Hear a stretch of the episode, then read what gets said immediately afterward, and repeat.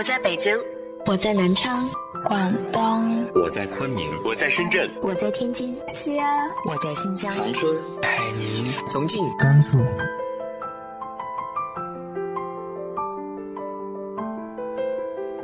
这里是 FM 幺八零八四，昨天的你的现在的未来，我是主播背着吉他的蝙蝠女侠。无论你在哪儿，这里都有我的温暖等你。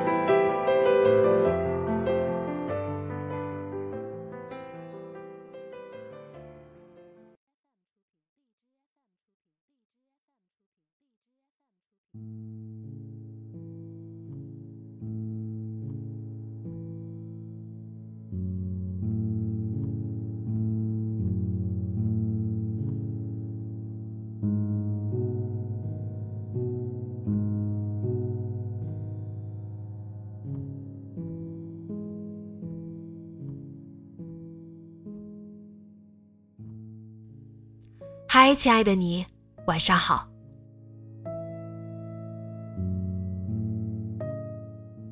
不管是学习还是工作上，我们总会遇到一些对我们影响很多的人。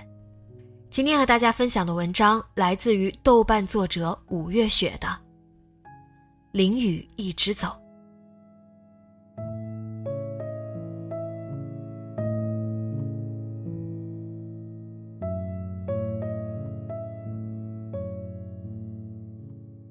大学毕业后的第二年夏天，我反反复复听张韶涵的这首《淋雨一直走》，百听不厌，并把歌设置成来电铃声。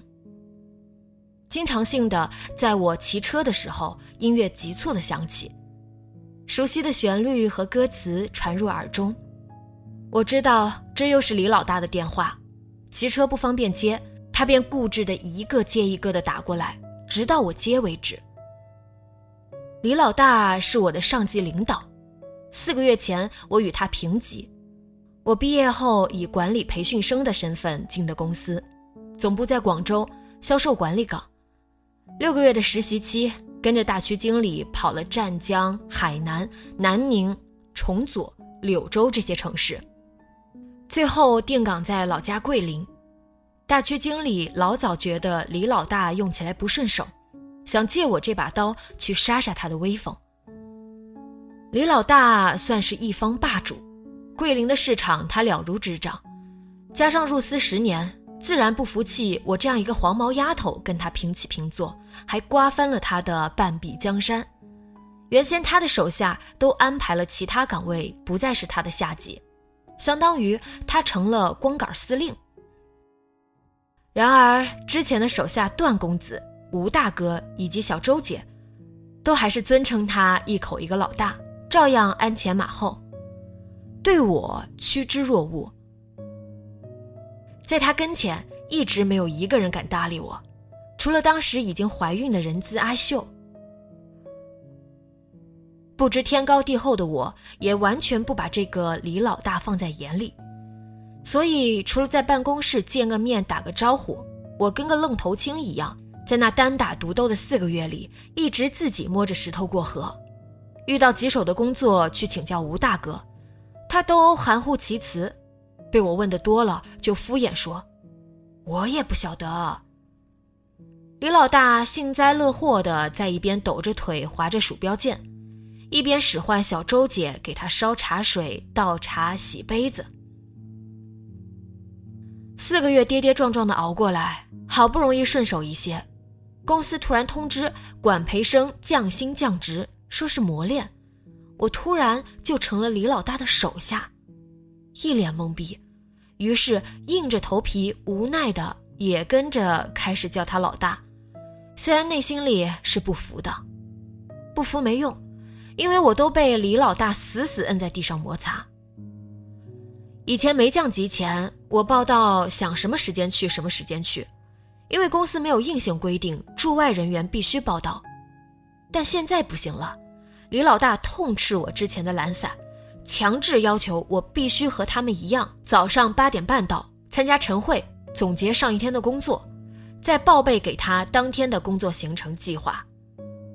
另外，李老大给我安排了很多表格，以前的大部分表都是他让吴大哥做，段公子和小周姐表格不行，所以一上午时间，其他人在轻松的处理一些工作，唠唠家常的时候，我基本聚精会神的争分夺秒的在用电脑做表。中午时间出门，以前抱着道不同不相为谋的心理，午饭从来都是躲着他们，自己回家吃。或者到路边的小店吃一碗四块钱的米粉解决。李老大不骑车，上班她老公送或者自己坐公交来，然后搭吴大哥的电动顺风车进办公室。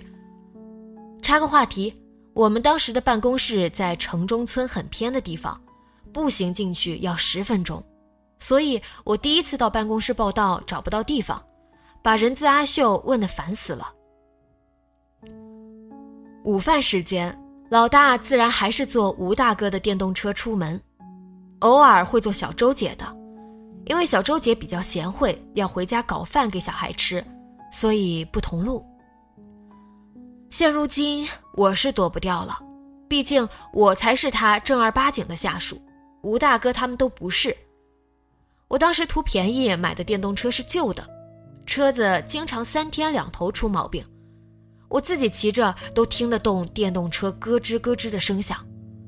李老大当时一米七的个子和一百三十多的体重，我这个瘦子骑车根本带不动他，加上车技又渣，他只好骑我的车带我。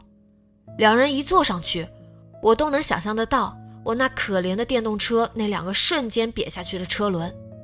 但李老大不管，一扭把手就骑跑了。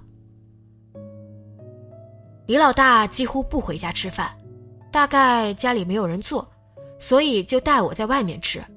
有时候是麻辣烫，有时候是类似于关东煮的小吃店，极少数情况是米粉店。而我脸皮薄，付钱的时候他是坐着不动的，甚至有的店要求在点单的时候就要付钱，他装聋作哑，掏钱的自然是我。虽然他入职的早，职位也是管理层，但工资听说一直没加上去，不知道是不是省区经理的原因。但他工资低跟我有什么关系？我当时想想都觉得万分委屈。但他大概觉得我工资高，即使当时已经降了两千块钱月薪的情况下，他仍然觉得理所当然是我付钱。我也是有苦难言。一次两次无所谓，问题是很频繁，很频繁。以前工资高的时候，我没有存钱概念，基本被我请客吃饭和买买买花掉了。突然收入少了这么多，确实到了捉襟见肘的地步。当时我很苦恼的和我姐以及学长聊这个事儿，我姐说：“那你就找借口，不要和他一起吃饭，回来吃。”我中午都在家做饭的呀。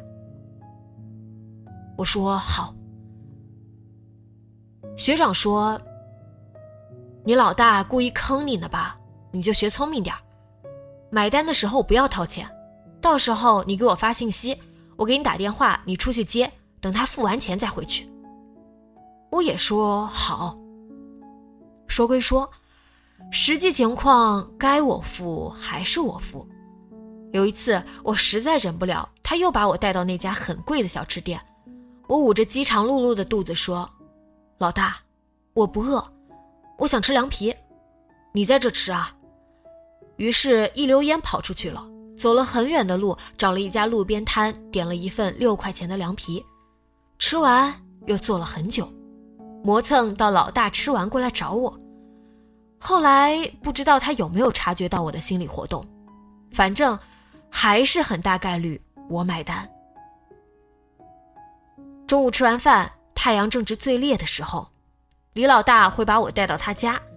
我开始以为是要带我去吹空调，后来证明我太天真了，他是想回家睡午觉，然后把我扔在客厅干坐着。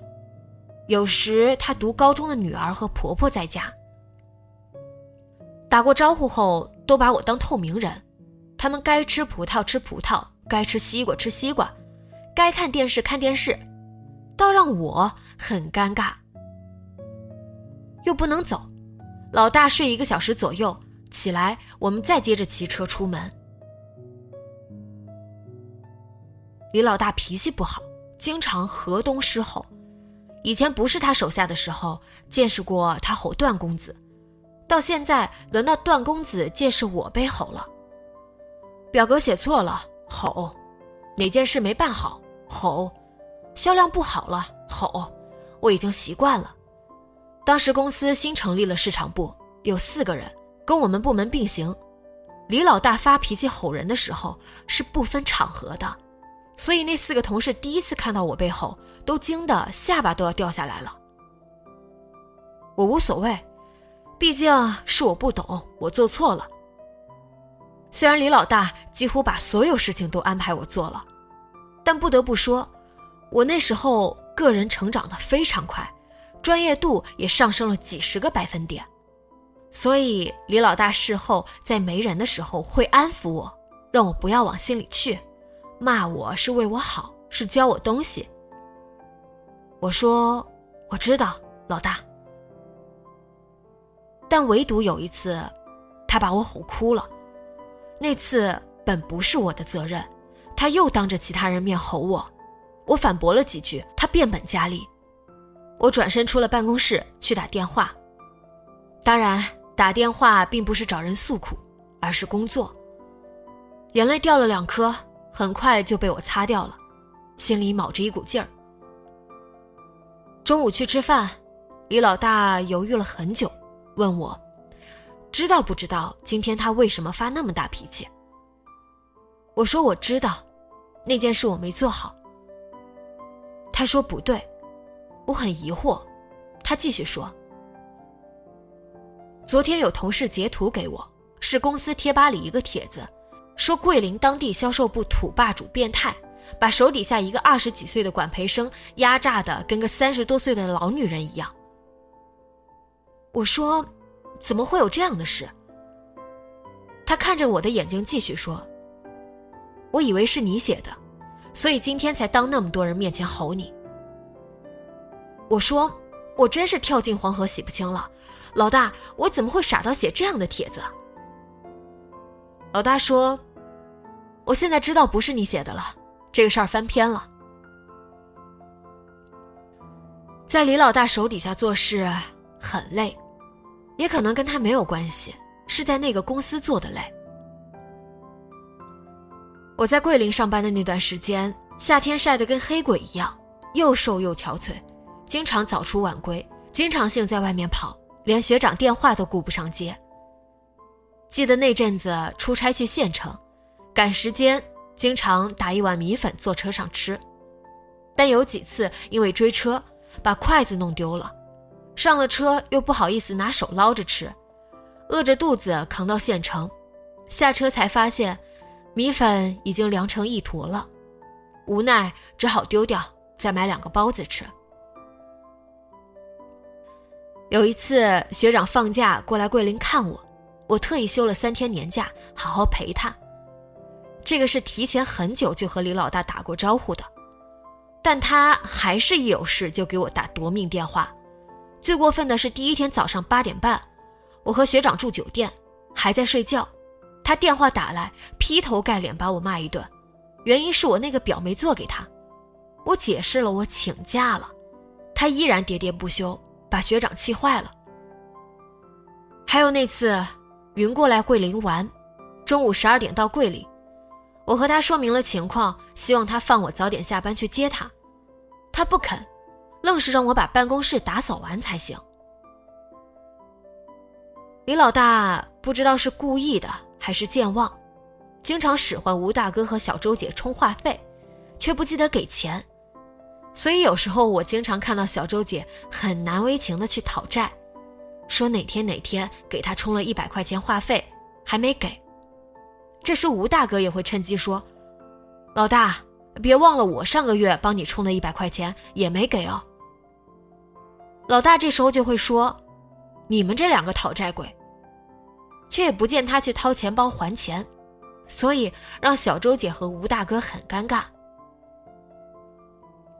老大特别爱美，有时候我们吃完午饭会带我们去他经常光顾的一家女装店试衣服。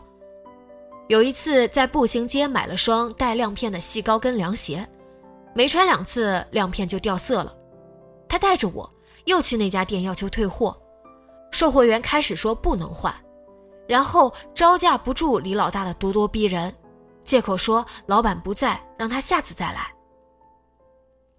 到第二天，他临时要去总部开会，就把鞋放我电动车里，交代我和小周姐一起去店里找老板给他换。我和小周姐愁眉苦脸地接下这个任务，两个人偷偷吐槽了李老大好多事。任务没有完成，老板不给退换，那双亮色的凉鞋就一直放在我电动车里，提醒了李老大好多次拿回去，他一直喃喃着要再去找老板换。还骂我和小周姐没用，这事儿也就不了了之了。直到后来，我和学长感情出现了危机，加上在桂林做的太累，我思考再三，鼓起勇气和李老大申请异动回合肥。李老大问了我学长那边的情况，劝我慎重，又说除非找到人顶我，才会放我走。后来我又提过几次。他一直说让我不要逼他，没有人不可能让我走。当时已经做好了离职的准备，事情突然得到转机，一个市场部男生愿意过来我们部门，李老大让我交接清楚所有工作，联系了总部人事，加上合肥有职位空缺，我就千里迢迢异动回来了，和学长的缘分才没有断掉。李老大算是我职场生涯真正意义上的第一个领导，因为大区经理带我也就一个月，后来我在其他地方实习，以及回桂林，一直是放养状态。李老大虽然势力严苛，但他也算毫无保留的传授给了我很多的经验，让我在这个行业得以立住脚跟。后来和其他同事聊天，提起桂林的这段经历。他们都说不知道我是怎么扛下那么高强度的压力的。我说，大概是心大吧，本身也不觉得苦和累，以为工作就是这样的，加上经济上的压力，不敢轻易裸辞。异动回到合肥之后，没几个月，我便跳槽到了现在的公司，也已经有五年多了。当年那些炎炎烈日下，李老大骑车，坐后座上的我。双手吃力地举着那把破旧的遮阳伞，摇摇欲坠。场景犹如昨天。